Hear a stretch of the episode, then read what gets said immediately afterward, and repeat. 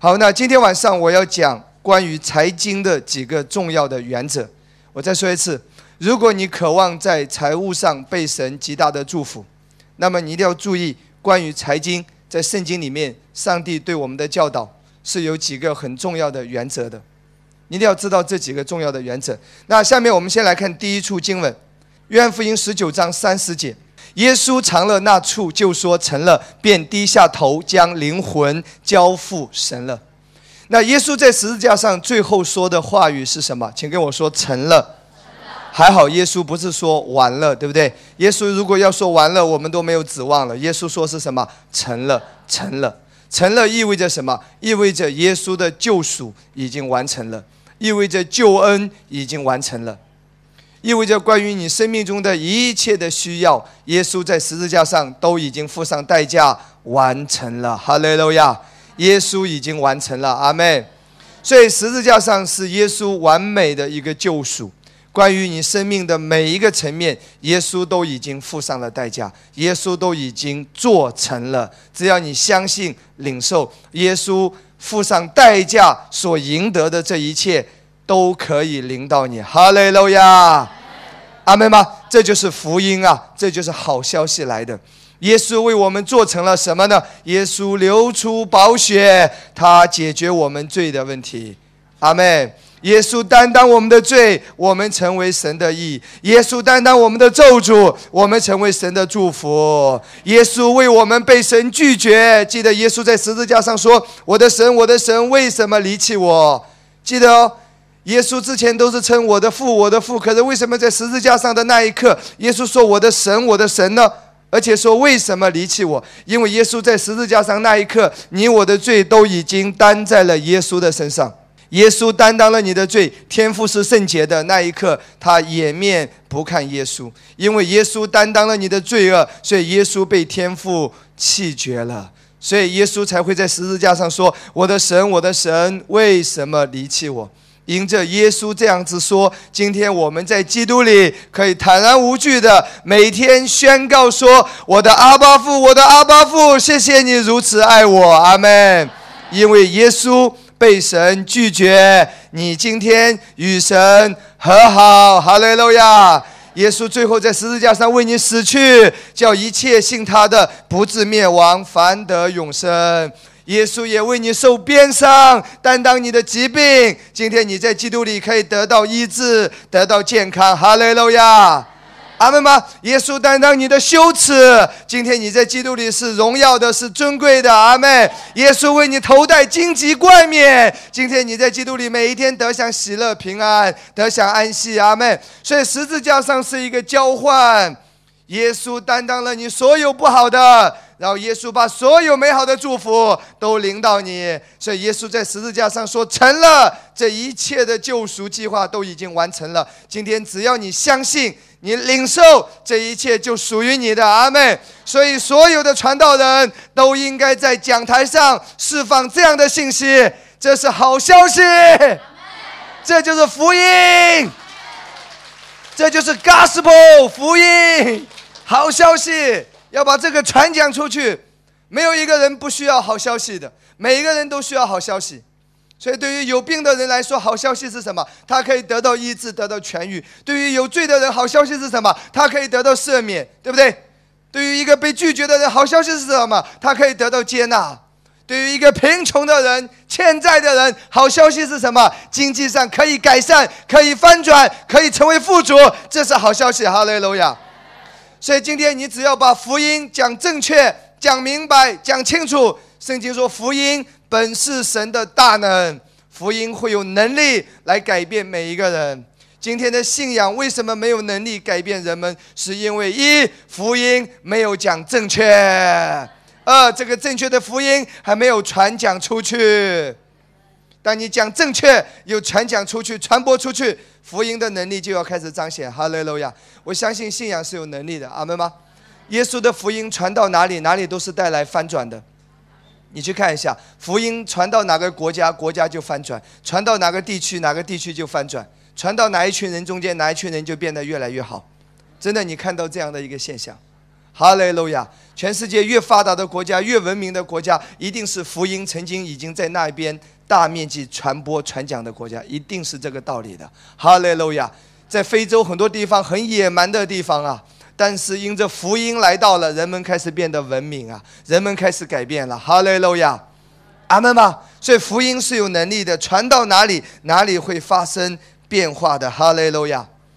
所以，亲爱的弟兄姊妹，我相信福音就是今天你所信的这个信仰，它是实际的，它不只是一纸空谈，它不只是说啊，信耶稣得永生，然后每天关起门来，然后就享受永生。别忘了，你还活在地上，上天堂离你还遥远了。你在地上是更直接的、更实际的。当然，请听好，不要误会，得永生没有问题，这是对的，这没有错。但福音不只是得永生，福音让你的今生也变得完全的不一样。福音应该是全方位的救赎，阿门吗？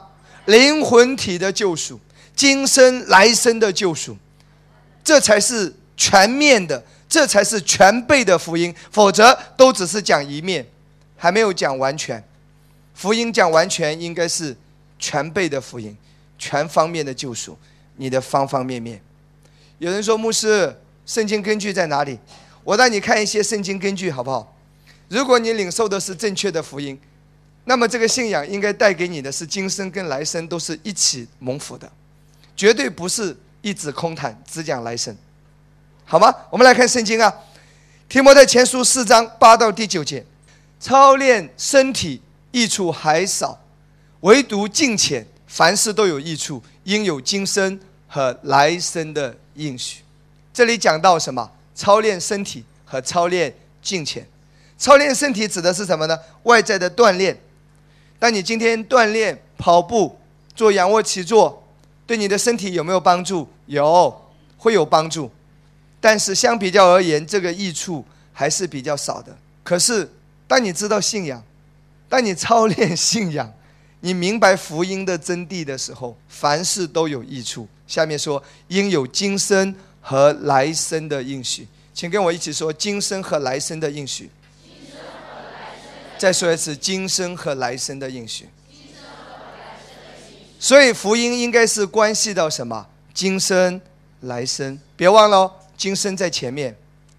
所以我今天牧师再一次挑战你：如果你信的福音是对的。他迟早会让你的今生也会翻转的。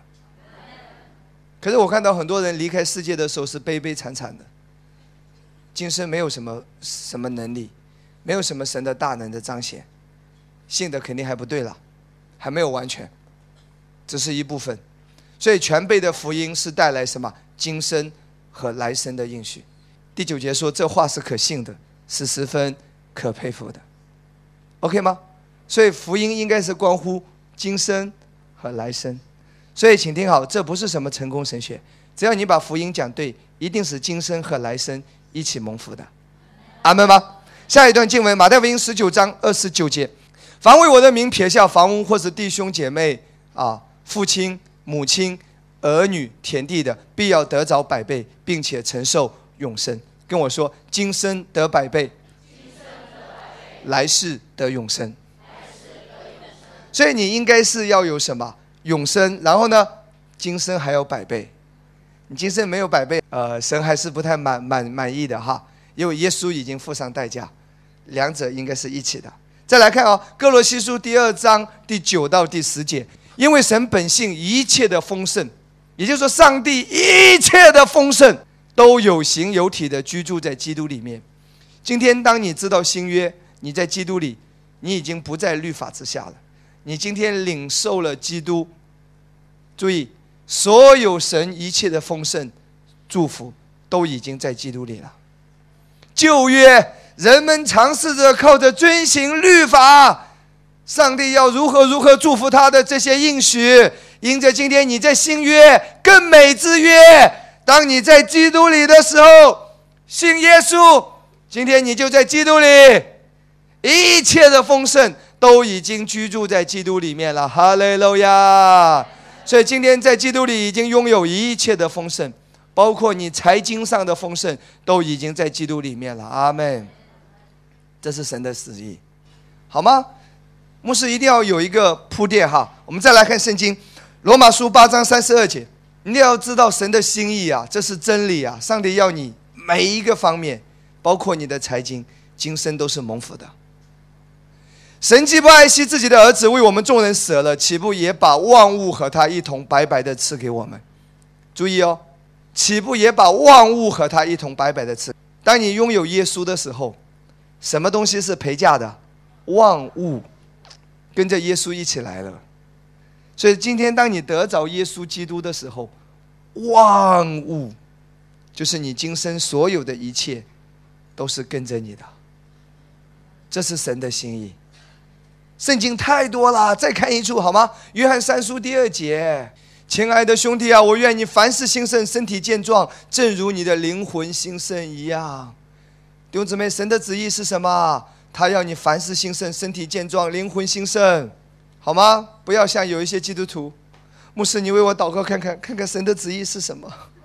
神的旨意说，他要你凡事兴盛，身体健壮，灵魂兴盛。圣经讲的够清楚了。早上起来。我要祷告一下，看看今天神的旨意到底是让我穿衬衫呢，还是穿 T 恤？哇，今天到底你的旨意是让我穿蓝色的衣服呢，还是穿红色的配黑的外套？这个没有意义，你开心就好，你喜欢开心就好。神的旨意是什么？神的旨意是要你凡事兴盛，身体健壮，灵魂兴盛。圣经讲得很清楚哈，你不要在生病的时候。然后祷告主啊，你的旨意到底是什么？主的旨意要你身体健壮，好吗？以前在律法之下，很多错误的思想的，生意亏了一大堆，然后一点生意都没有，财务很紧缺啊，捉襟见肘，然后会祷告，会在那里思想：主啊，你的旨意是不是让我这段时间学习贫穷的生活？不要这样子，神不会夺走你的一切的，他要你凡事兴盛。阿门。千万不要有那种想法，哇！神让我没生意，最近在考验我，不要那么无聊。神不会这样子，好吗？可以吗，亲爱的弟兄姊妹？千万不要想说，我最近生病是不是神的旨意啊？好操练我，看看我有没有忍耐的心。疾病、贫穷不是来自于神，神要你凡事兴盛、充足、身体健壮、灵魂兴盛。阿门，阿门吗？我相信啊。一个真正活在信心里面的人，他一定是充足的，在他那个时代，在他那个环境当中，他一定不是缺乏的。有人以为哇，耶稣很穷啊，耶稣这一生过着一贫如洗的生活，所以我们要效法耶稣啊，走十字架的道路啊。我曾经讲过这样一篇道：背起十字架。每当新约四福音提到背起十字架的时候，上下文指的都是为义受逼迫。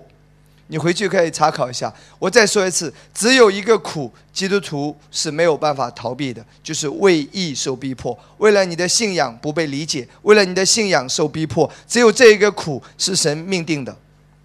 因着你信耶稣，同事嘲笑你；因着你信耶稣，你先生对你不理解；因着你服侍神，各样的冷嘲热讽；因着你传讲恩典，人家骂你是异端。这个一定会有的，这叫什么？为义受逼迫。所以，只有为义受逼迫，这是神命定的。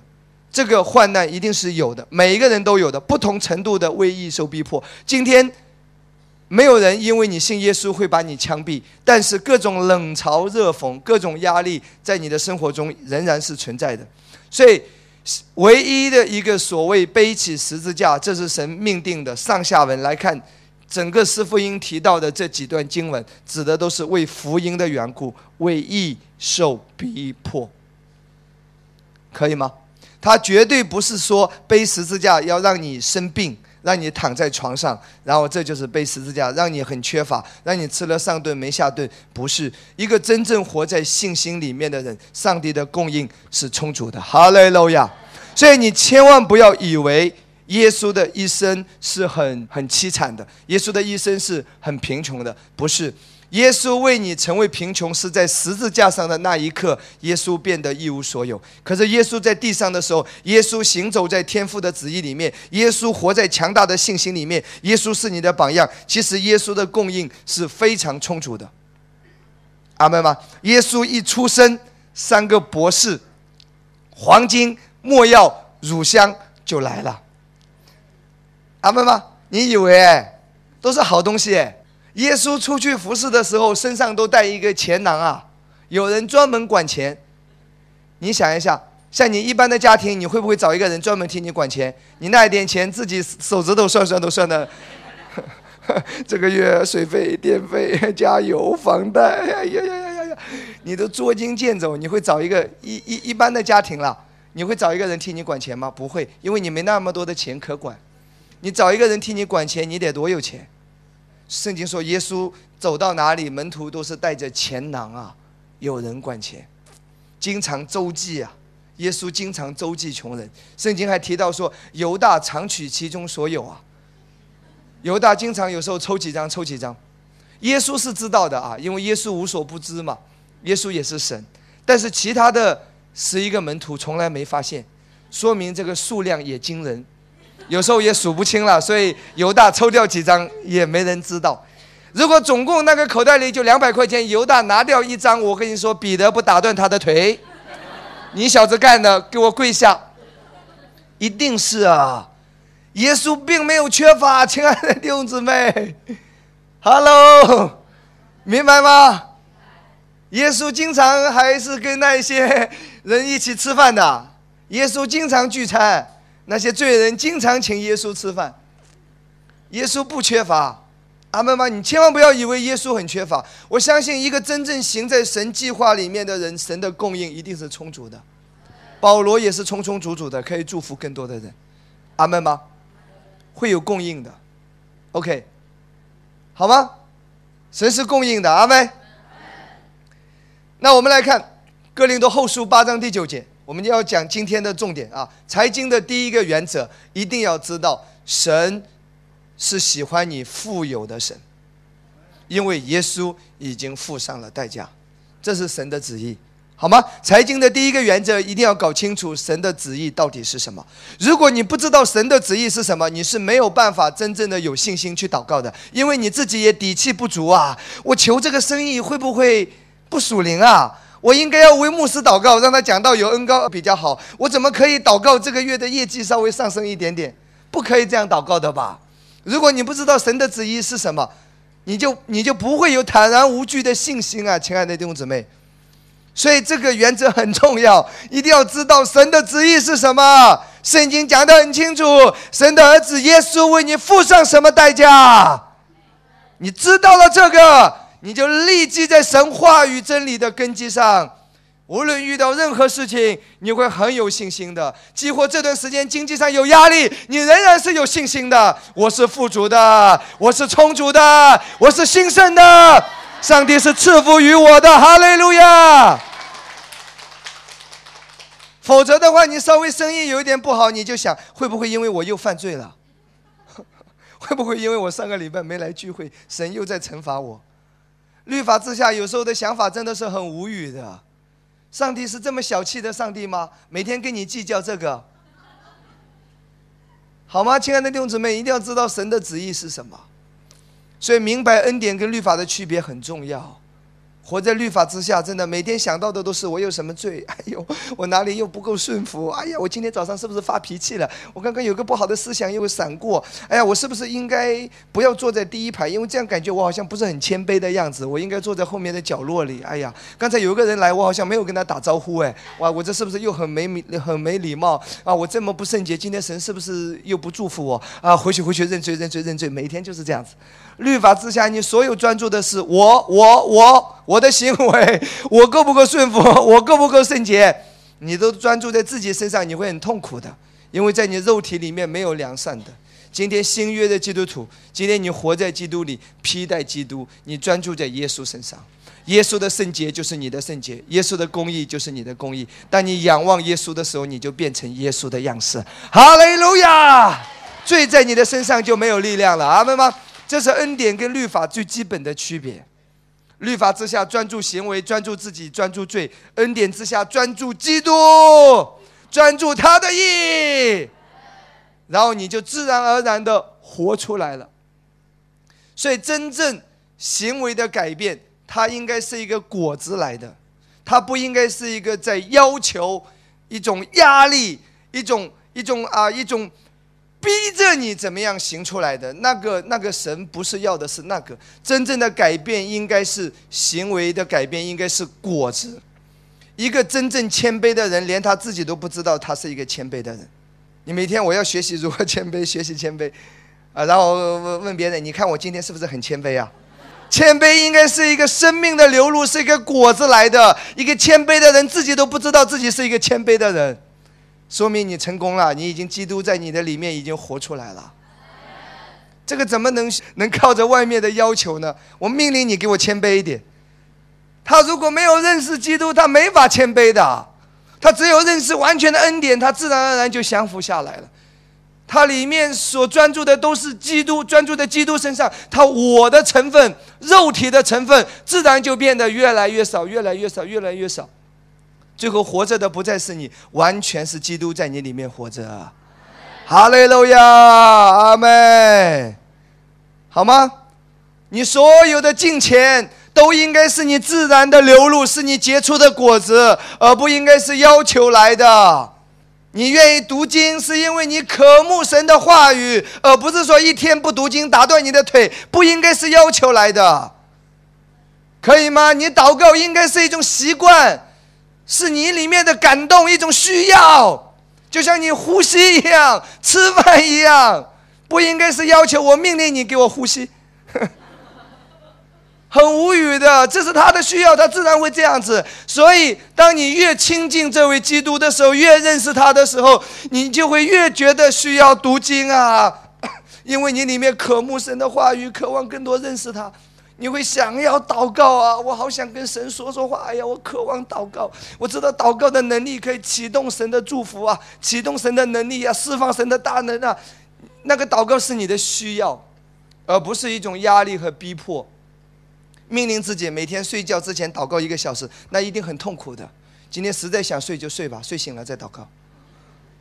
阿门吗？OK，哈利路亚。律法跟恩典的区别，感谢神。这个季节神就让我讲这些道，所以我讲什么道，我总是会套到恩典律法里面。我一讲这些，我感觉到有圣灵充满。哈利路亚，哦，哈利路亚。这个季节太多人需要听这个了，真的，基督徒需要活出完全自由、得胜的生活，就是在恩典之下，罪必不能做你的主。阿门吗？你越靠着自己守啊守啊守啊守啊，你到最后全部守不住，那个倒塌更厉害的，真的，求神帮助你好吗？感谢主，这个教会的弟兄姊妹，我们是有福的，我们已经有启示了，我们知道我们今天不在律法之下。我们是认识恩典的人，哈利路亚！感谢耶稣，哈利路亚！阿门吧？那回到哥林多后书八章第九节，那一定要知道神的旨意是什么？神让他的儿子耶稣在十字架上为你成了，首先为你成了什么？除了罪的赦免，除了因信称义，除了不在律法之下，除了脱离咒诅，除了与神和好，除了得永生，这里还有一样很重要，我们来看。这是耶稣为你成就的，这是神的心意。你们知道，我们主耶稣基督的恩典，他本来富足，却为你们成了贫穷，叫你们因他的贫穷可以成为富足。这里告诉你，你们知道，我们主耶稣基督的恩典，他本来富足，别以为耶稣很穷，耶稣是富足的，却为你们成了贫穷。在哪个时候？在十字架上的时候，耶稣一无所有。耶稣失去了一切，在十字架上的那一刻，耶稣为你成了贫穷。所以有人算了一下时间，他说，从耶稣被捕到最后死在十字架上，整整二十几个小时的时间，耶稣没有吃，没有喝，又饥又渴，耶稣的衣服也被剥掉。耶稣死去的时候几乎一无所有。耶稣被埋在一个借过来的坟墓里。耶稣埋在。一个借过来的坟墓，那个人也叫约瑟嘛，对吧？埋在他的坟墓里。耶稣连自己的坟墓都没有，耶稣真的死无葬身之地啊，连自己的坟墓都没有。耶稣为什么这么凄惨？耶稣为什么这么可怜？耶稣不是身上都带着钱囊吗？耶稣不常常周济别人吗？耶稣不是很富有吗？可是为什么耶稣最后死去的时候那么的贫穷跟可怜？是因为爱你，他为你付上代价。因为天下没有免费的午餐，除非有人付代价。这是神公义的原则。神爱你，让他的儿子耶稣为你付代价。所以今天你领受所有的祝福恩典是有根有基的。你有公义的根基，你配的。哈利路亚！是因为耶稣付上代价，你今天配得医治；耶稣付上代价，财务上配得突破，配得兴盛。我再说一次，不是因为你的金钱，你的金钱在神的眼中是微不足道的。人所有的义，以赛亚书记载说，在神的眼中都如同污秽的衣裳。不是因为你的金钱，不是因为你的顺服，不是因为你有多好。也不是因为你好看，这里估计刷下一大半。如果是因为你，你，你，没有人有资格。感谢主，还好是因为耶稣啊。所以，耶稣成为贫穷是代替你。圣经说，却为你们成了贫穷，叫你们因他的贫穷可以成为富足。今天你可以得到富足，富足的根基。是源自于耶稣已经担当了贫穷，所以在财务上你有资格领受神的新生的祝福。这里讲到富足，不用不好意思，一提到富足啊，不好意思，我就稍微让我稍微宽松一点点，手头宽裕一点点就行了。不，不要这样子，大胆的说富足，不要什么宽一点点，宽一点点，不要这样子好吗？圣经说，你可以成为富足，你就可以在财务上成为富足。这里可能有一个争议，就是有人会认为说，牧师，耶稣成为我们成为贫穷，我们成为富足没有问题。但是你凭什么说这个指的是财务的兴盛？那我可不可以理解成说，是因为我的心灵邻里贫穷，我现在得到了富足？我可以这样理解吗？今天我要告诉你，因着耶稣，当然你邻里成为富足，这个没有问题。你的灵已经是完全的了，像耶稣一样的圣洁公义。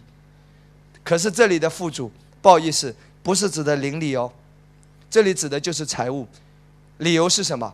来看上下文，来看哥林多后书第八章，我们从第一节开始看，一直到第四节。整个哥林多后书第八章，他在讲什么？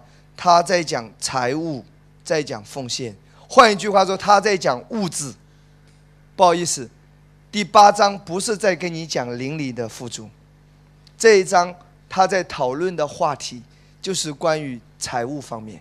你看第一节，弟兄们，我把神赐给马其顿众教会的恩告诉你们，就是他们在患难中受大试炼的时候，仍有满足的快乐，在极穷之间还格外显出他们乐捐的厚恩。在讲到马其顿教会怎么样奉献，然后第三节，我可以证明他们按着力量，而且也过了力量，又提到说自己甘心乐意的捐助。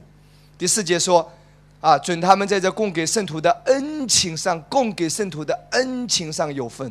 所以圣经不用读下去了，哒哒哒哒，一直读下来。所以整个哥林的后书第八章，他在讲什么？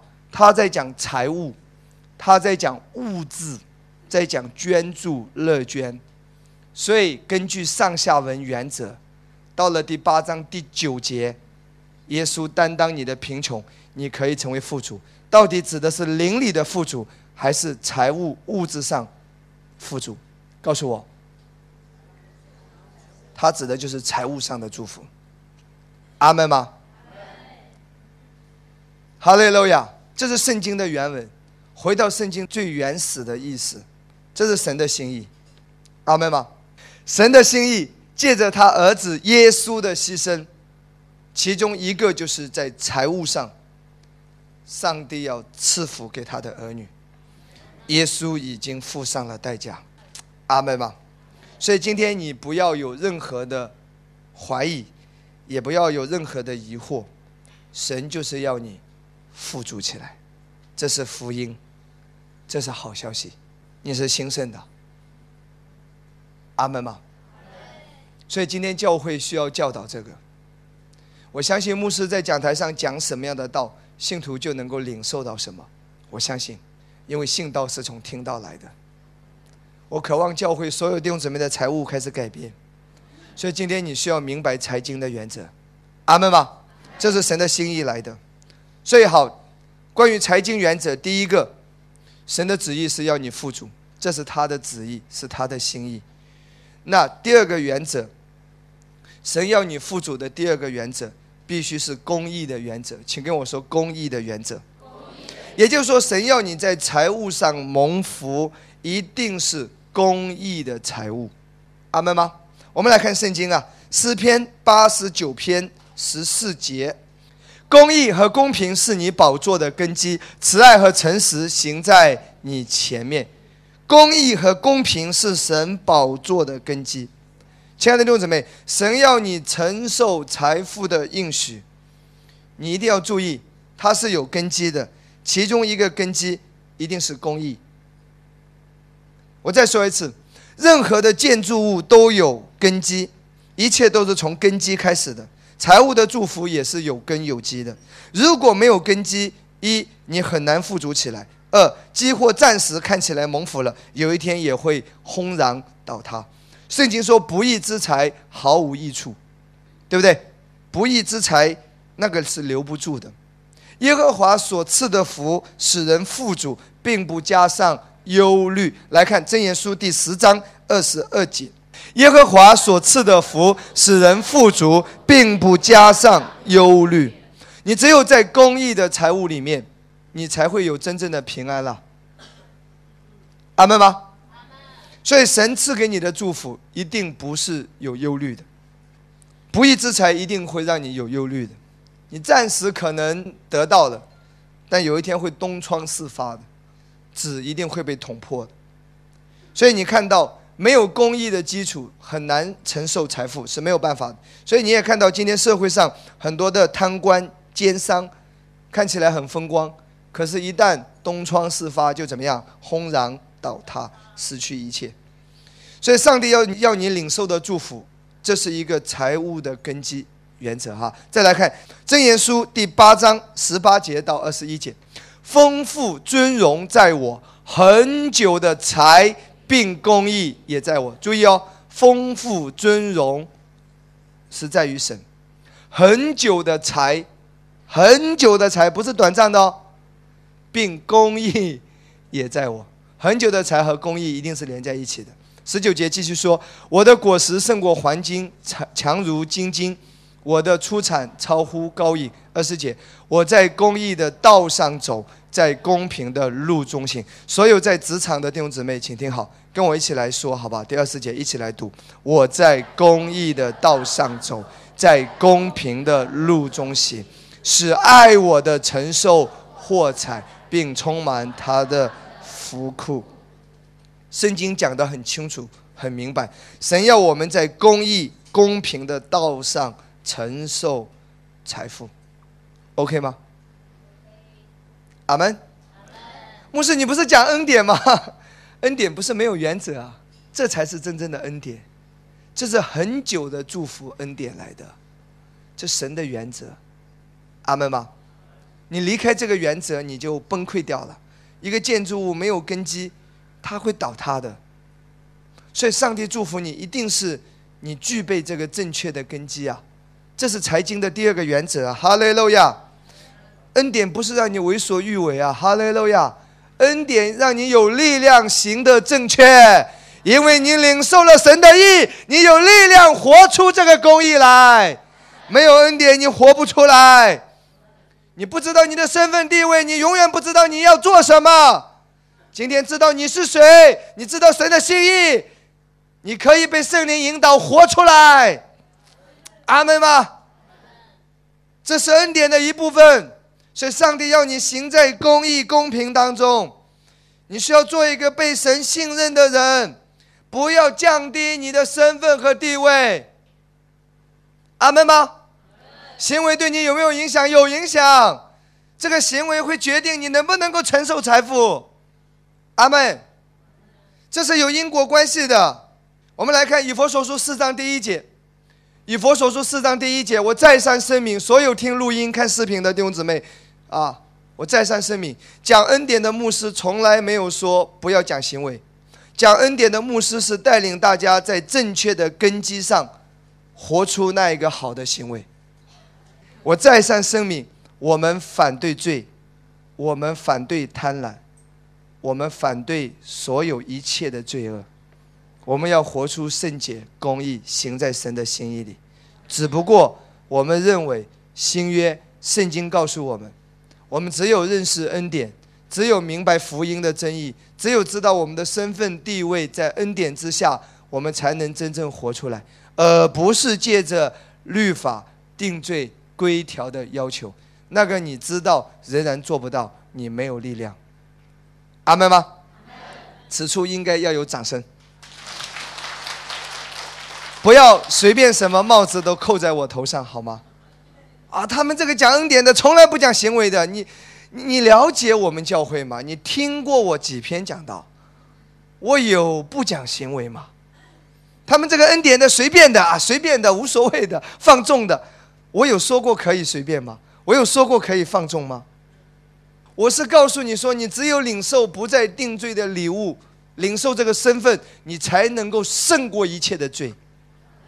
否则，讲再多的行为都是白搭，因为你只要还活在定罪里，只要还活在律法的思维里，只要靠的还是自己，只要对义的身份根基没有认识，认为自己还是罪人，你活出来的一定是罪。你只有知道已经完全被耶稣赦免，在基督里你已经成为神的义了。你知道你是谁，你才能够活出那一个正确与你身份相符合的生活。哈雷路亚！这就是信的正确，才能活得正确。第一节哦，以佛所书，我我顺带一提啊，一到三章讲到在基督里的身份，四五六讲到在基督里的生活。也就是说，一到三章在讲教义，四五六在讲生活。这就是我们今天这一个教会牧师为什么这么强调教义，原因就在这里。只有立根在正确的教义上，你才能够活出真正的生活。没有教义，不用谈生活。教义是混乱的，教义是错误的，那个生活是没有办法真正改变的。那只是表面现象，它的改变不是因为他从里面改变，而是因为他害怕，因为规条控制他。亲爱的弟兄姊妹，明白这个意思吗？这就是为什么牧师花那么多的信息在讲教义、教义、教义、福音、因信称义、恩典律法、罪的赦免。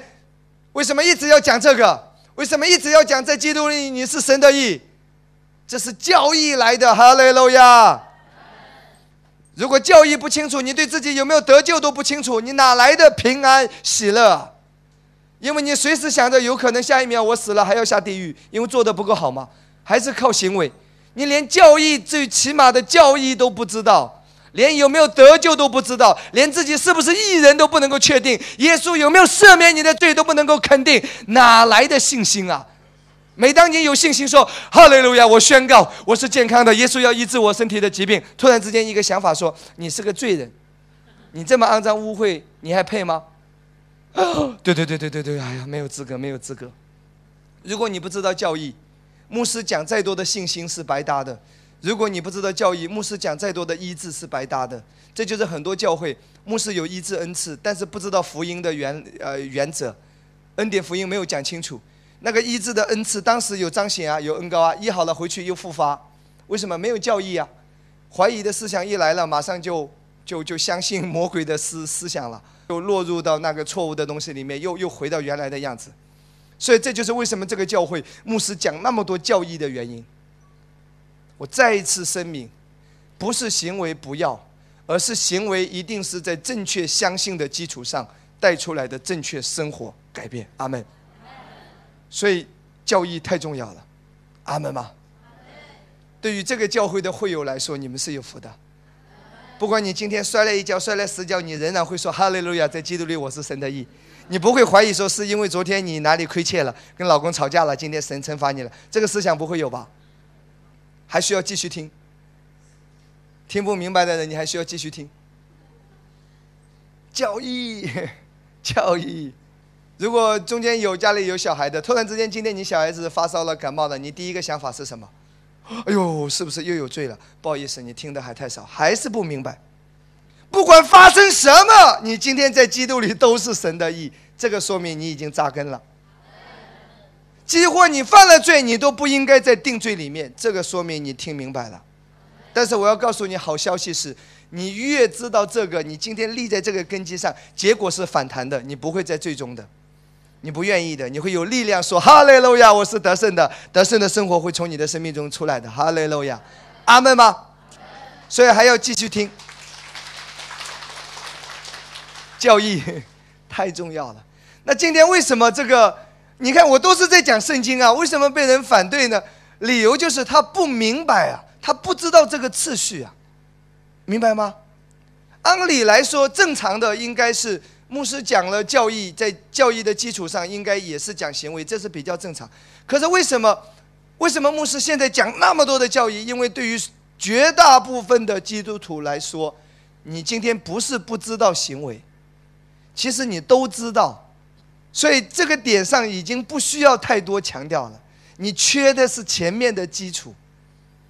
这就是为什么这个季节上帝感动我，就继续的讲，反复的讲，这是大家的需要。哈利路亚，阿门吗？讲到一定的地步，我相信我们教会也是一样，它一定是健全的，它不可能偏科的。讲到一定的地步，恩典福音是核心。所有的一切，无论是关于财经的教导，关于婚姻的讲座，关于亲子的关系，关于关于如何建立细胞小组，关于如何传福音，如何牧养，如何宣教，关于一切，都应该在教会全面的去传讲的。阿门吗？福音当然是根基嘛，是核心嘛。可是暂时这个季节，我先没有感动讲那么多婚姻辅导。为什么？连你这个义的根基都没有搞清楚，我请一个人过来讲婚姻，讲完还是白搭呢？因为你还定罪，还是没有用，OK 吗？你缺的还是这个。我我也包括我自己，我已经听了那么多年的恩典，我认为我在这个上还是需要继续扎根，继续深入。好了，长话短说了，回到这边来。所以请听好，你知道你的身份。行事为人就当与蒙召的恩相称，行事为人是跟你的身份地位对齐的，所以请听好，因为在基督里你已经是富足的了，所以你要要求自己，阿门吗？所以你一定要做一个被神信任的人，不要降低你的身份和地位，不要自我贬低。你是王子，不要过着乞丐那样的生活，你是富足的。千万不要做一些缺斤短两买卖哈，货不真价不实，老爱占小便宜，顺手牵羊，这些都是他的习惯。不行，这样的人很难承受财富。有一种习惯，老想弄一点东西过来，菜市场买菜也多拿几根葱，办公室回家也多拿几支笔，来教会没什么可拿的，上会了也拿一本圣经诗歌本回家。他的习惯就是拿点东西走。你这样子很难承受财富的，拜托，好吗？到菜市场买菜，对那个老阿姨，啊，然后把她的那个包菜剥了一层又一层，剥了一层又一层，一层只剩下最后一点点，然后那个老人无助的眼神，因为实在没生意啊，然后你又砍价砍了一轮又一轮，就买那么一点菜这么折腾，后来把那个剥了只有一点点大那个菜心拿走了。走了要走的时候，突然之间又回过来了，对阿姨说：“老奶奶啊，这些菜叶剥下来的你也不要啊，我拿回去给猪吃啊。”又带走了，哈 哈自己下回去下面条。哎呀，虽然这些都是极小的事情啊，但却显示了我们的品格，降低了我们的品格，这会因小而失大。我再说一次，没有一个人会因为在办公室多拿了两支笔而发财，也不会有人因为在菜市场多得了几根葱而变得富足。当然，也没有任何商人会是因为去克扣员工的工资而变成成功的企业家。不会，你的源头来自于神的祝福。你要行事为人与所蒙的恩召相称。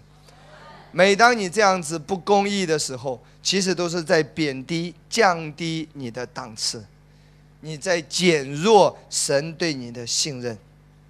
阿门吗？那我在圣经里面看到一个人物啊，我们讲到一个旧约亚干啊，亚干，那就是典型的因小而失大，对不对？在攻打耶利哥的时候，上帝说所有的一切都不可以拿，但是亚干呢，因为等不及了，他经不起神的考验，他提前下手了，他拿了衣服，对不对？一件四拿衣服，然后拿了一点色克勒银子，结果到了打爱城的时候就失败了，后来就找到了亚干，亚干就怎么样？因小而失大，失去了一切。那我在这里告诉你，今天我们不在律法之下，但是有一些原则是可以拿来用的。其实亚干只要再等几天，下一场战役，神就吩咐说，城里的财物都可以拿。如果亚干愿意等，他得到的绝不是一件衣服，而是三件、四件，甚至更多。如果他愿意等，他得到的绝对不是两百四克的银子，可能是五百、一千，甚至更多。但是亚干等不了，亲爱的弟兄姊妹，太快下手了。所以上帝祝福你是有原则的，请你记得，今天牧师讲的财经的第二个原则，就是你要记得，公义、公平是神宝座的根基。在律法之下，你没有力量活出来；今天在恩典之下。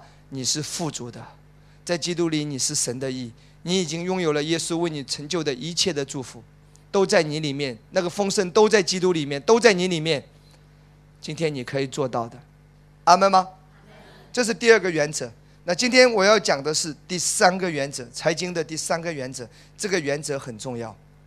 有多少人渴望自己能够承受神更大的祝福？挥挥手。理论上没有问题，耶稣已经为每个人成就了一切。但你能不能够实际承受？公益的原则很重要哦。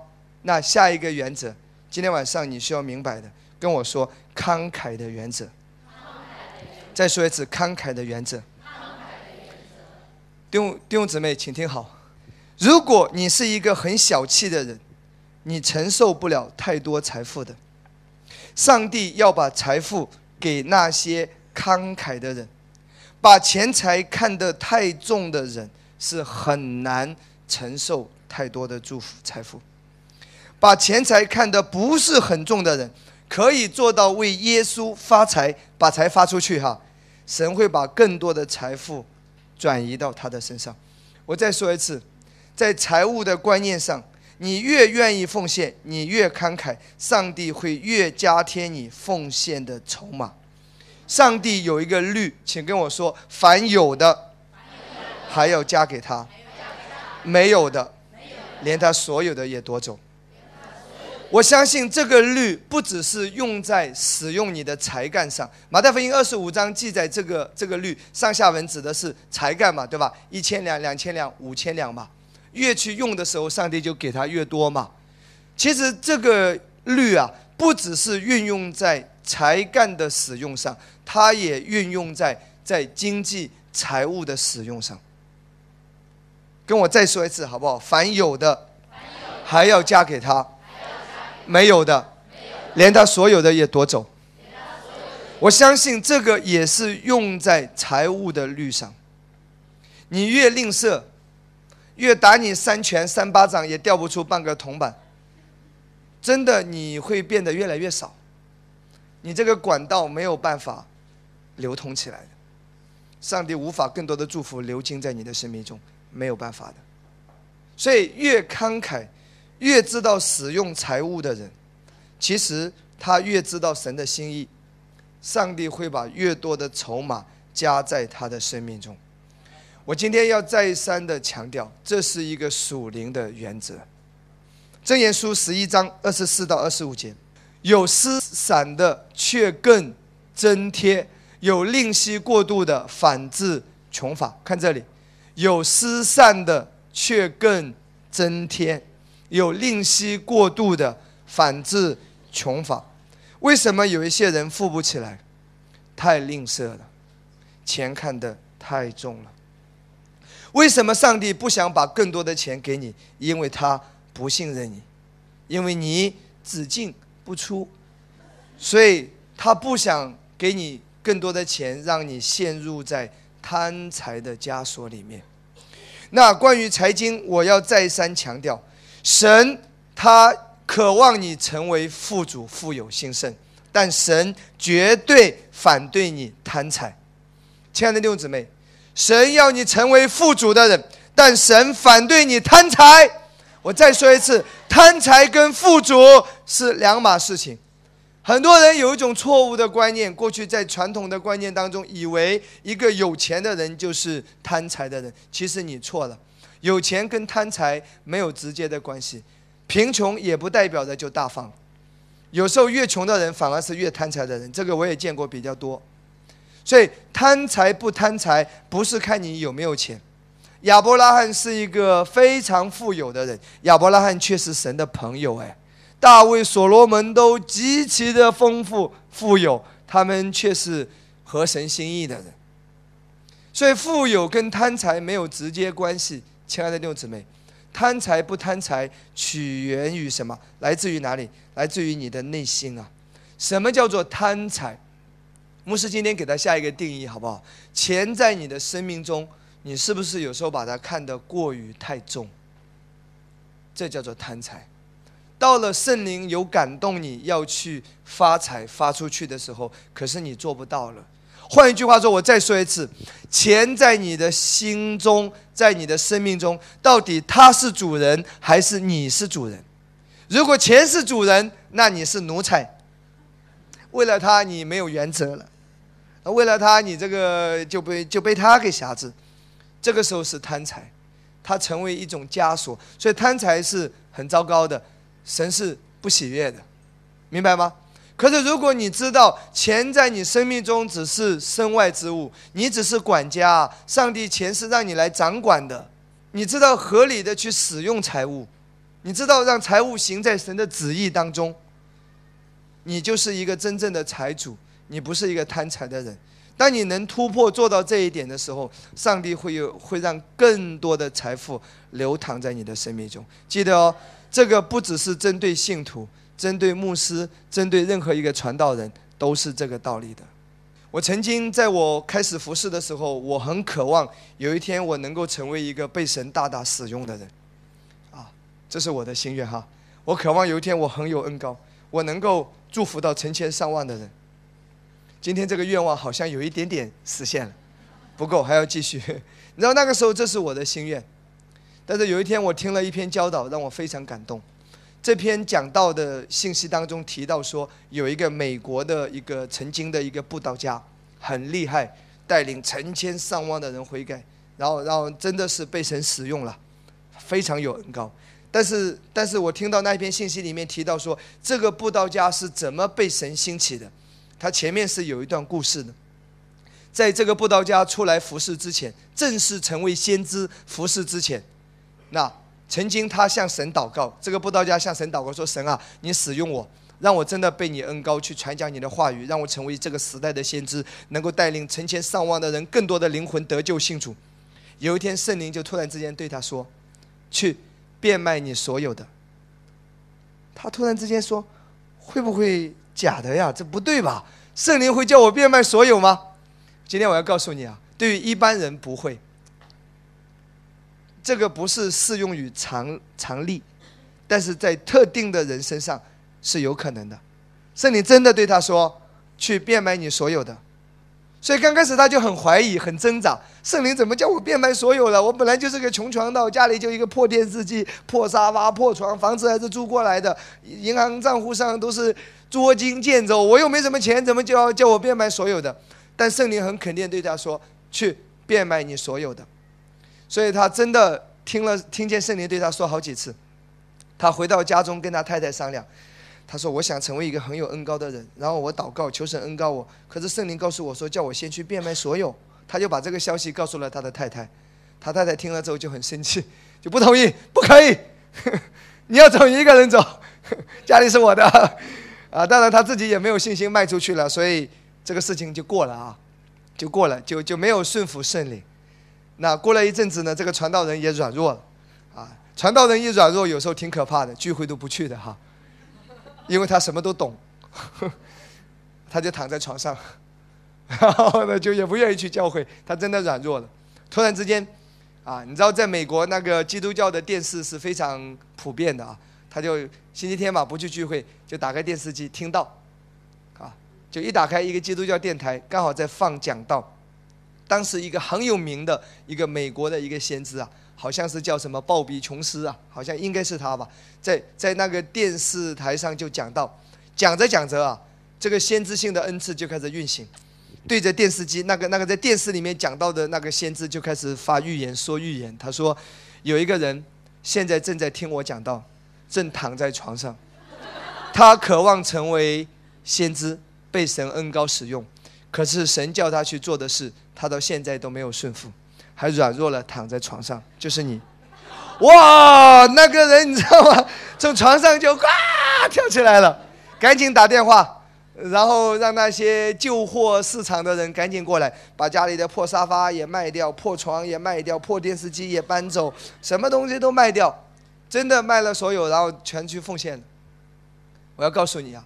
后来这个人成为非常厉害的先知哎，很有恩高能力的服饰。当然后来他没有缺乏，他没有缺乏，上帝供应他非常富足，这个施工做得非常大。但是就在那一个阶段，你知道上帝要的是什么？要的是他要破除贪财的心啊，亲爱的弟兄姊妹，破除贪财的心，才能够承受更大的恩高。更大的祝福。今天对于所有的传道人，真的，我非常感谢神。我我我的成长有很多人对我有很大的影响，其中就是我成长起来，我是被很严格的教导的。传道人一定要突破贪财的枷锁，所以我我这个观念已经是深入我人心啊。我非常感谢神。你一定要成为一个被神信任的人，上帝才能让更大的恩高在你生命中流淌，否则有一天会轰然倒塌。事工做得越大，领受的祝福越多，有一天负面影响更大。所以，亲爱的弟兄姊妹，所以这个很重要哦。我也对所有的传道人，对所有要服侍神的人，你服侍神不一定会贫穷的，有一天你会成为很富有的人。我相信我，但可能不是现在。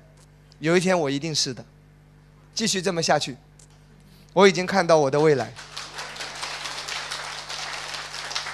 但是，在某一个阶段，上帝一定要你把你的心交出来给他。我能信任你吗？你可以吗？这就是为什么平约瑟牧师啊，他们所有的牧师同工团队，全部都是做到十一奉献的。这不是律法。这是牧师对他们的要求，为什么呢？如果你连十一都不能够突破，你不要谈什么服饰，你不要谈什么恩高被神使用，因为你贪财的枷锁还没有被挪去。他是有要求的，这不是律法，而是牧师的要求。牧师有很好的属灵经验，牧师从来没有说不十一奉献就会下地狱，这个是不对的教导，这是律法。不十一奉献受咒诅，这个也是不对的。不十一奉献，神对你的爱没有影响，但是你没有迈出十一奉献，那么你被神信任的那一个点、那一个程度上是不够的。牧师的教导是：如果你不十一奉献得救没有问题，你不十一奉献，神的爱一分也不少；你不十一奉献，你在基督里是神的义都没有问题。但你不十一奉献，没有办法成为我同工，拜拜，因为你这样的人我没有办法信任你。他是有道理的。真的，亲爱的弟兄姊妹，如果一个人真的是一心为神的国度，那十一奉献真的算什么？那个真的，那个都是最低级别的。为什么？你真的所有的一切都让耶稣来掌权的话，你远超过这个的。所以我相信，真正认识恩典、真正在恩典之下的人，一定是超过旧约的。旧约十一，今天我们怎么可能只有十一啊？真正认识恩典一定是这样子的，有一些牧师他不敢讲讲恩典，因为什么呢？他担心讲了恩典之后，教会奉献急剧下降。为什么呢？以前奉献都是因为恐吓来的，你不奉献，小心神咒住你。然后读一个马拉基书，然后就开始让你念，然后你就害怕啊，怎么办呢？怎么办呢？然后你很不愿意，然后可是你还是逼着你，然后去奉献。这个是在律法之下。他很担心讲恩典，讲了这个，万一人家不奉献，起先我也有这种想法。如果我这么讲，万一不奉献，那连房租水电都付不了嘞。但是我相信神，在恩典之下需要一个过程。当你真正认识恩典之后，这个会反弹的，这个反弹起来会比之前更盛的。哈利路亚！律法之下还只是十一奉献，今天在恩典之下，我的生命都愿意献给耶稣啊！哈利路亚！真正成熟了之后，一定是会反弹的，一定是更多的。那请不要误会，我再三声明，好不好？今天没有律法，十一奉献不是律法，但我认为十一奉献这个要成为你个人的启示。我再说一次。你可以朝这个方向，你可以在这个原则上，这个成为你信心的一个释放，阿门吗？这是正确的教导。我再说一次，新约十一奉献已经不是律法了，你不做也没有问题，你没有责任义务去做。但是当你得到了这个启示，十一奉献是有一个特别的恩典祝福隐藏在中间的，你有了这个启示，用你的信心迈出去。走在十一的这个启示里面的时候，那个祝福释放会更厉害的。就像不说方言有没有罪？没罪。不说方言是不是艺人？是艺人。不说方言，方我指的是方言祷告啊，不是地方方言，不是上海上海话。不方言祷告，你也是艺人。不方言祷告，神对你的爱没有影响。不方言祷告也上天堂。不方言祷告，其他一切都正常。但是你方言祷告。你就可以得到那些不会说方言、不重视方言的人所没有的特殊的那一个恩典，在灵里祷告，那个带来的那一个更大的释放，那个没有方言祷告的人是没有的，认同吗？所以你不十一奉献，没有律法的咒诅；但你不十一奉献，某一个点上你就是得不到的，那个释放祝福的层面是没有的。所以十一奉献在新约应该成为什么一个启示？今天我也要告诉你，怎么样让神信任。刚才我指的是为那些服侍的人、为传道人说的。现在我也对所有的信徒说：如果你在职场，无论你做什么工作，如果你做生意，无论做什么行业，你渴望神的祝福更多的在你生命中流淌，真的，你渴望承受神更大的祝福，有一天可以祝福到更多的人，帮助神的国度。那牧师真的鼓励你突破自己，十一奉献。十一奉献第一个意思就是代表。我不贪财，我要被神信任。打破贪财最好的一个方法，就是把钱包解开。起先有一点痛苦，但痛并快乐着。胜过贪财的方法，就是要突破自己，会习惯的。你都不买单，都不买单，你也习惯的；都买单，都买单，我也习惯的。它也是一种习惯。胜过贪财的方法，不需要每天跪在那里祷告主啊，给我力量，让我胜过贪财。主说不需要，直接去钱包解开就行了，不需要禁食三天，很简单了。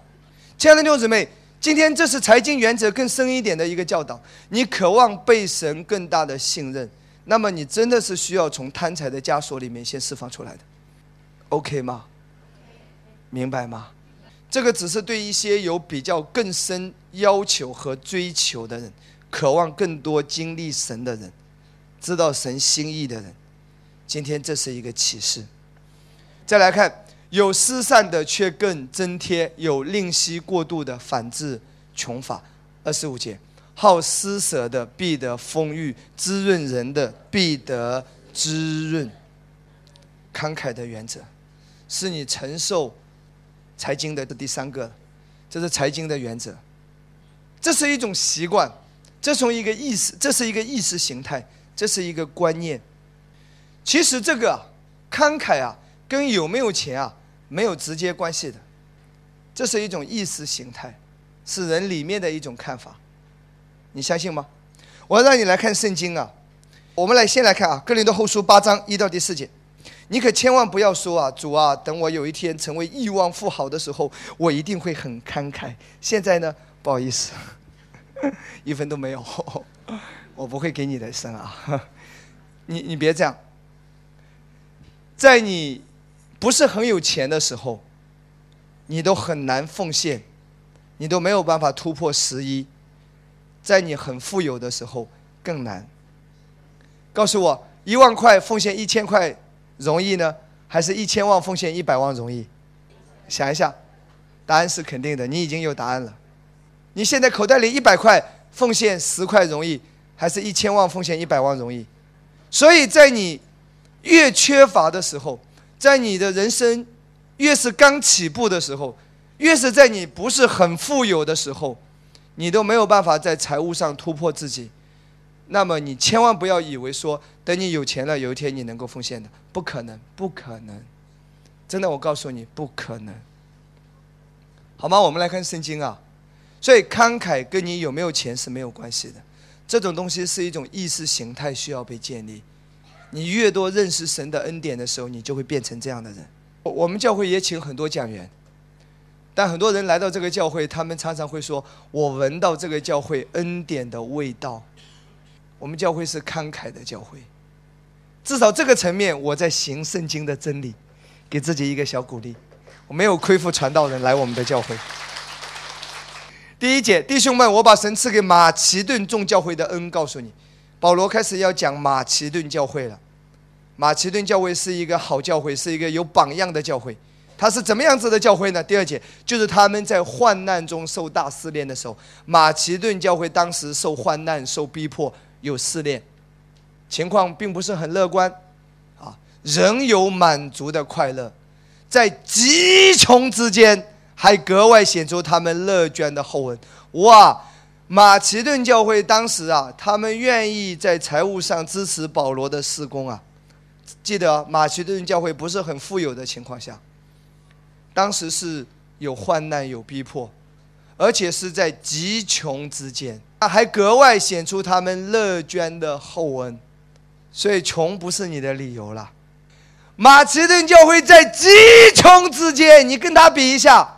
中间谁说我极穷？他极穷哎，所以穷不应该成为理由啊。永远有人比我们更穷啊，这个不应该成为理由啊。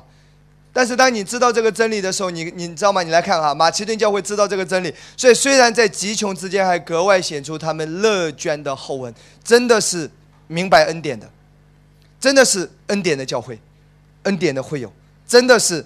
被神的道建立了，成熟的，太厉害了！马其顿教会第三节说：“我可以证明他们是安着力量，安着力量嘛。比如说，你知道十一奉献吗？这个是你的力量嘛，对吧？你也做了嘛，对不对？但是他不只是安着力量哦，而且也过了力量，自己也甘心乐意。厉害还是甘心乐意？我再说一次，所有的奉献千万不要勉强啊，一定要甘心乐意。”如果你暂时不甘心乐意，那么你一分都不需要奉献，你继续领受恩典，听到你有一天甘心乐意有了启示为止。哈利路亚！这是恩典的教导。所以小女生们要结婚，千万不要逼着那个男的跟你结婚，要他甘心乐意。爱不应该是逼着来的，一 一定要自然，一定要甘心乐意，一定要由心里发出。我从来不会逼着这个教会的任何一个人在这里服侍的，我只是鼓励你，告诉你服侍，神会祝福你，与你同在，加添你的恩典。但是如果真的他觉得搞不下去了，你可以先休息一下。服侍不要逼的，奉献也不要逼的。恩典之下的原则不是逼，是你里面有感动的，一定要甘心乐意，好吗？然后再三的求我们，我呀。保罗可能有时候都难为情啊。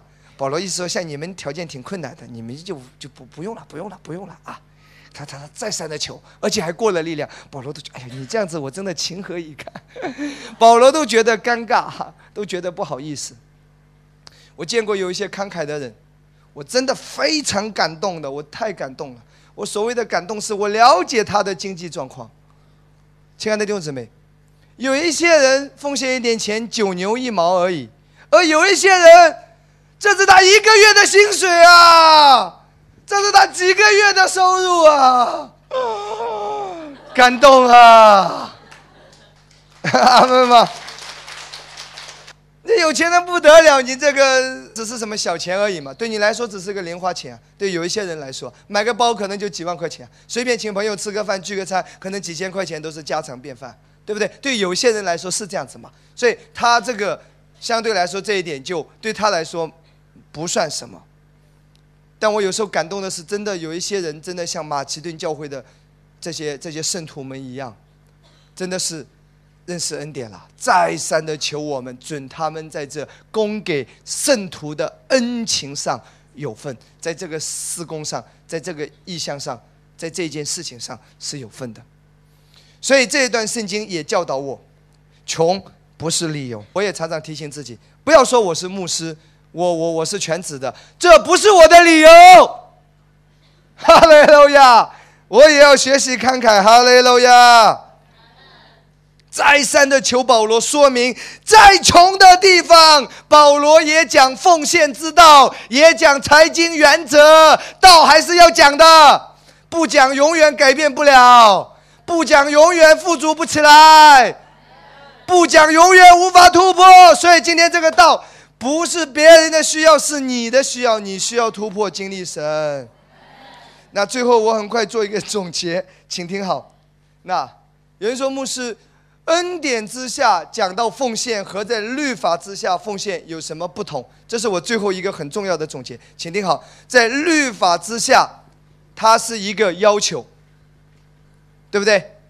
如果没有做到十一或者没有奉献，他就觉得有自责、有定罪。他是要求。还有在律法之下，他是什么？他是交换。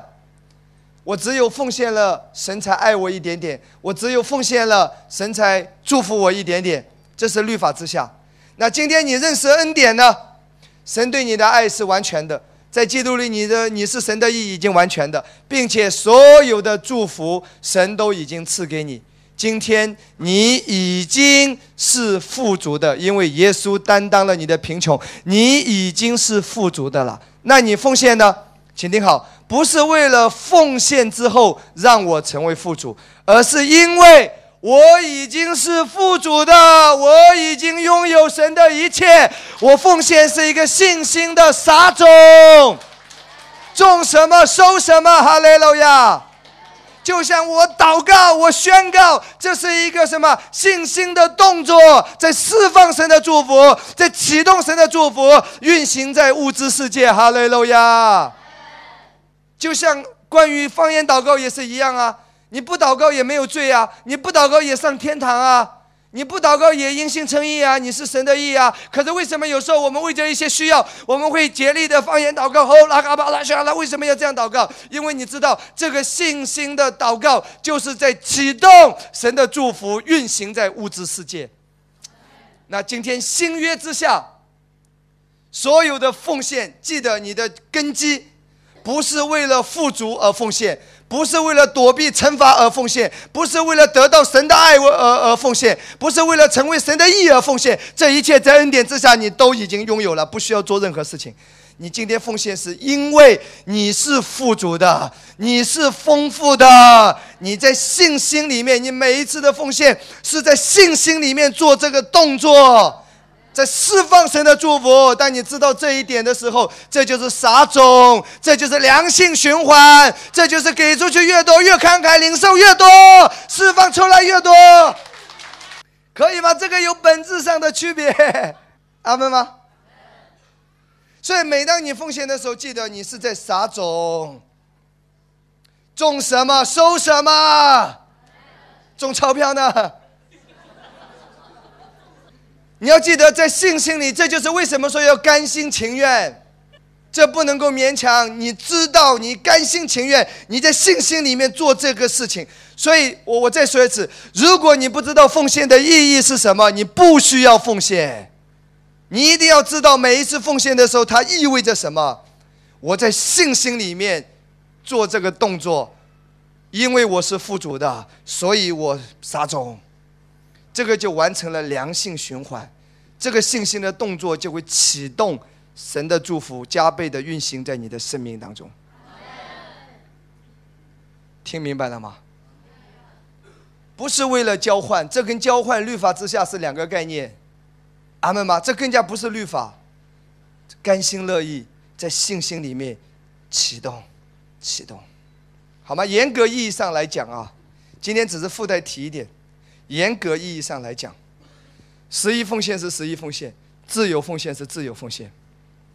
两者是有区别的，严格意义上。那有人说我应该放在哪里？你在哪里得到牧养，在哪里得到教导，哪里是你所爱的教会，你应该要以你的尾声的教会为主导。注意，我没有说绝对，一般来说是这样子，也留一点点小空间。啊，听录音的人，有一些实际情况可能有一些特殊，特殊情况下圣灵会感动你做一些事，也没有问题。但牧师指的是一个原则，大体的方向是这样子。从你所委身、所牧养的教会，你是应该要关注你自己的教会的。哈利路亚！你你还需要知道一件很重要的事情，这个奉献财经啊，讲到这个这个慷慨奉献，它不只是在属灵里面是一个信心的启动，在释放神的祝福，是一个信心的撒种，不只是这样子哦。他在天上，在永恒是被纪念的，这就是积攒财宝在天上。我告诉你，你死去的时候，你一分钱都带不走。今天你所有的一切，它不是你的，你只有为耶稣的缘故给出去的，才是你的。今天你银行账户上，你一去世，不是你的。可是你在地上的时候，你曾经为了耶稣的缘故，所有给出去的，天上都记在那里。你的今生是为永恒做预备的。我再说一次，因信称义，所有人是一样的，天堂的门槛是一样的，但天堂的奖赏赏赐肯定是有区别的。这个是取决于你在地上的行为，为耶稣所做的，它是有关系的。可以吗？我们来看一下马太福音第十章四十二节：无论何人因为门徒的名，只把一杯凉水给这小子里的一个喝，我实在告诉你们，这人不能不得赏赐。为耶稣的缘故，亲爱的弟兄姊妹，一杯凉水都要得什么赏赐？来看腓立比书第四章十五到十九节，保罗在这里有一段教导。我们现在先来看第十九节。很熟悉的经文啊，十九节是我们常常会拿出来宣告的。我的神必照他荣耀的丰盛，在基督里使你们一切所需用的都充足，是不是？我们常常在宣告这节经文，是吗？神要使我们一切所需用的都充足。记得上下文解经原则，这节经文在哪个背景下，你宣告更加有力量？注意上下文原则，这节经文会更加释放它的能力，是真正圣经原来的意思、原文的意思。现在从十五节开始读，菲利比人呐，你们也知道，我初传福音离了马其顿的时候，论到受受的事，除了你们以外，并没有别的教会供给我。十五十六节，就是我在帖撒罗尼迦，你们也一次两次的打发人供给我的需要。十七节，我并不求什么馈送，所求的就是你们的果子渐渐增多，归在你们的账上。我已经说过，今生为永恒预备，你为耶稣付出的每一分钱，有一天记在你自己的账上。每一个人在天堂上都有一本账户，这本账户记录着你今天在地上为耶稣做出的所有的一切。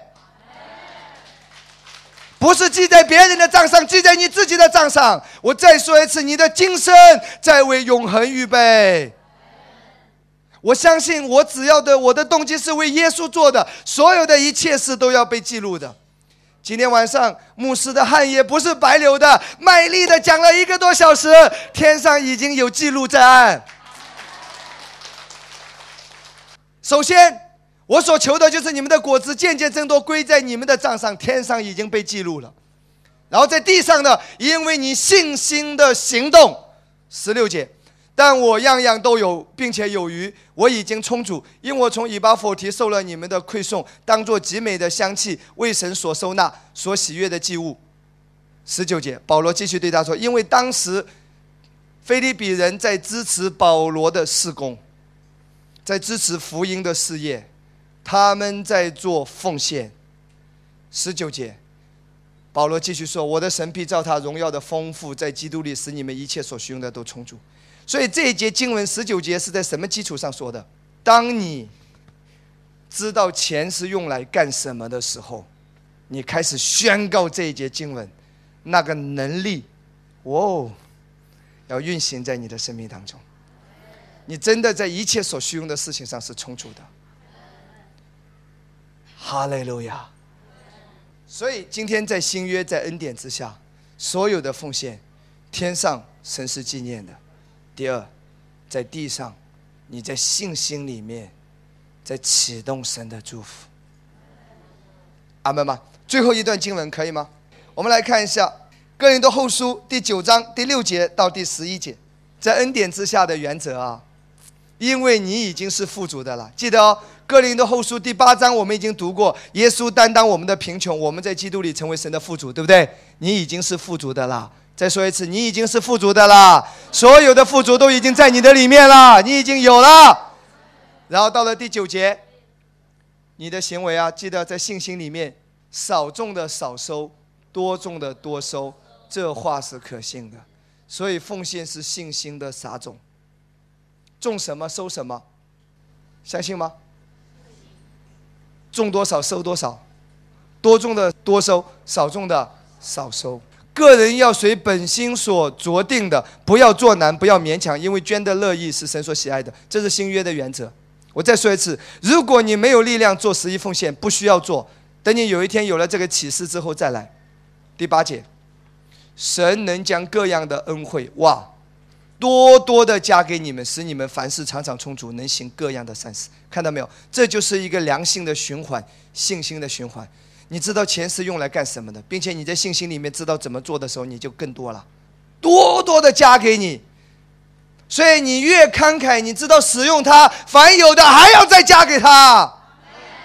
你知道吗？人的观念是奉献了我就变少了，可是，在神的观念里面，你奉献了，他给你更多。你不奉献，只有这么多，很难再给再再加贴给你，因为你只进不出。阿门吗？多多的加给你们，使你们凡事常常充足，能行各样的善事。第九节，如经上所记，他施舍钱财，周济贫穷，他的仁义存到永远。这个指的是永恒，永恒的账上仁义存到永远。除了永恒在地上，也是要经历神的祝福的。第十节，那赐种给撒种的，赐粮给人吃的，比多多加给你们种地的种子。哇，首先要加给你种子，好的，你可以种更多，这是良性循环。你种更多，收成越多，收成越多，种子越多，又种更多，又收成更多，这就是越来越富足、越来越兴盛的原理。又增添你们仁义的果子。十一节，叫你们凡事富足，可以多多施舍，就借着我们使感谢归于神。牧师，今天晚上财经的原则先讲到这边，下一次会继续讲下半部分。我们一起来祷告，好不好？举起手来。牧师要为每个人来祷告。今天晚上，神的话语要扎根在你灵魂的深处。神要使用你，神要祝福你。圣灵已经开启你，你知道神的心意是什么？神的能力要更多的运行在你的生命当中，神的恩典要运行在你生命的每一个方面，好不好？举起手来。牧师要为你来祷告，请跟我说，请跟我说，亲爱的耶稣，感谢你在十字架上。为我舍命流血，你担当了我的罪，你担当了我的疾病，你担当了我的咒诅，你也担当了我一切的贫穷。今天在基督里，我已经是富足的。大声的说，我已经是富足的。奉耶稣的名宣告，在基督里我是富足的，在财务上我是富足的，我已经是富足的，我已经是蒙福的。我现在奉耶稣的名宣告，所有的贫穷，所有的缺乏，所有的咒诅，离开我！奉耶稣的名命令你离开我，命令你离开我的家庭。离开我生命中一切的领域，凡我所触碰到的每一个方面都是被祝福的，因为我已经是被祝福的。哈利路亚！牧师要为你祷告，举起手来，奉耶稣基督的名，现在有一个恩高要倾倒下来。今天晚上来到这边的人，你要有信心来领受这个恩膏。我奉耶稣基督的名释放神财务的恩典。我看到有一些人在财务上一直在挣扎，可能你已经等了一年、两年，甚至有人已经等了三年。你你你常常会说：“主啊，什么时候是我突破的日子？”神说：“你要持续的相信，在恩典之下，有时候不是立刻发生的，但是在恩典之下一定会发生的。那个美好的事一定是发生的。那个那个一出现就是果子，是神的祝福。有时候来的比较慢，但是这个来的是坚固的，是稳固的。哈利路亚！你知道这个是从神来的，不要灰心。奉耶稣基督的名，现在牧师要为每一个今天晚上来到这边来听到的人来祷告，为着他的工作来祷告，为着他的经济来祷告，为着他的收入来祷告。奉耶稣基督的名，一切的贫穷的灵、贫穷的瑕疵已经远远的被赶除了，一切的贪财贪婪已经远远的被赶除了。奉耶稣基督的名，我释放神的恩典，释放神的恩典，释放神的大能，释放奇迹，释放神超自然的祝福。奉耶稣基督的名，释放神超自然的供应。就在现在，就在现在，这个恩高倾倒下来；就在现在，这个能力倾倒下来；就在现在，这一份特别的恩典倾倒下来，倾倒下来，倾倒下来。奉耶稣基督的名，哦，拉嘎巴巴巴巴巴巴，沙啦啦啦啦啦啦啦。恩高要高在你的身上，圣灵的恩高要高没在你的身上。今天回去之后，有人会看到你的生意会好转的，会好转的。你的工作会提升的，你的工作会突破的。哈利路亚！叙利亚啦啦啦啦啦啦啦啦嘿。